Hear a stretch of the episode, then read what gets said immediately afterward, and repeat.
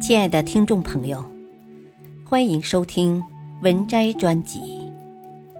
本期分享的文章是《情商进阶之路》第五步：巧妙的处理人际关系。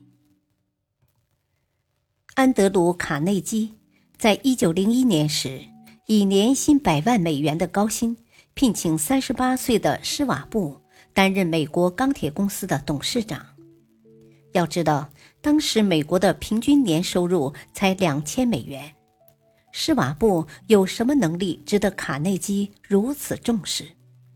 并不是他在钢铁行业有多专业，而是因为他有能力调动周围人的热情。一，情商高的人为什么受欢迎？情商高的人能够在处理人际关系上。如鱼得水，最主要的原因是他们具备调节他人情绪的能力。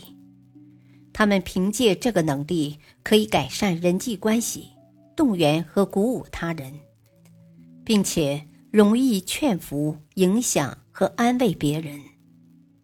比如说，因为某件事惹配偶生气了，情商高的人能很快哄得配偶眉开眼笑。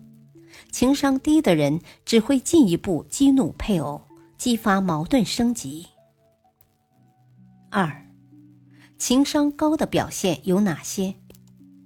表现一，情绪表达最小化。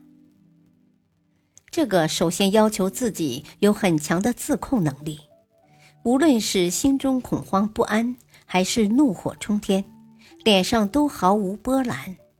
他们通过语言。肢体和面部表情掩饰了自己的情绪波动。表现二，放大情绪表达。比如，明明没那么高兴，但是为了迎合别人，也会放声大笑，假装很开心的样子。表现三，情绪替换。比如，我们说的虚情假意。明明对他恨之入骨，但是现在求他办事也得笑脸相迎。演员是情绪表达的专家，他们的表现力在观众当中能激起强烈的反响。三，不要有精神洁癖。对于情商高的人，社会上还有一种叫法，叫做变色龙。形容他们见人说人话，见鬼说鬼话，这显然不是一句褒奖的话。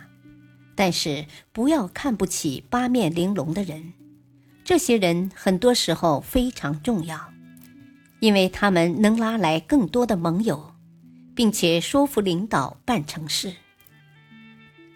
每一位领袖都是情商高手，他们很容易和别人打交道。善于领会他人的反应和感受，善于领导和组织团队，以及解决人际活动中突然爆发的争端。他们能够引导群体向特定目标前进。很多人认为这些东西都是虚头巴脑的东西，其实这不是虚伪，而是一种技巧。过程并不重要，重要的是结果。你这个人的功过是非，并不是你使用的手段如何，而是你到底对社会做了哪些好事。迂腐的正直与清高，并不一定能让社会变得更好。重要的是保留好自己心底的那份良知。比如，亲人出于好心，却送了孩子一份糟糕的生日礼物。我们会教导孩子不能流露出失望的情绪，而是要微笑着向亲人道谢。如果会伤害你爱的人，那么最好把真实的感情隐藏起来，代之以伤害没有那么大的虚情假意。本篇文章选自微信公众号“渣渣王”，感谢收听，再会。